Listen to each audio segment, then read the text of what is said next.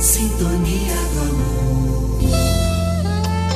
Um dos sonetos marcantes de Olavo Bilac, este poema se debruça sobre a própria língua portuguesa e a sua história, relembrando que o idioma foi o último a surgir a partir do latim vulgar, ao mesmo tempo suave e bruta. A língua assume diferentes usos e propósitos, tendo atravessado o próprio Oceano Atlântico para chegar ao Brasil. O sujeito lembra que o idioma é o mesmo que ouvia da boca de sua mãe e também aquele usado por Camões, não só nas suas célebres obras, mas também em momentos de desespero, chorando no exílio.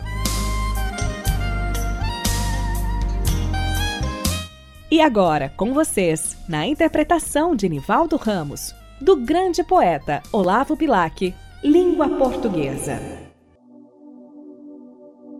Última flor do lácio inculta e bela, és a um tempo esplendor e sepultura, ouro nativo que na canga impura a bruta mina entre os cascalhos vela. Amo-te assim, desconhecida e obscura, tuba de alto clangor, lira singela, que tens o tron e o silvo da procela e o arrolo da saudade e da ternura. Amo teu viço agreste e o teu aroma de virgens selvas e de oceano largo. Amo-te, ó rude e doloroso idioma, em que da voz materna ouvi, meu filho, e em que Camões chorou no exílio amargo o gênio sem ventura e o amor sem brilho.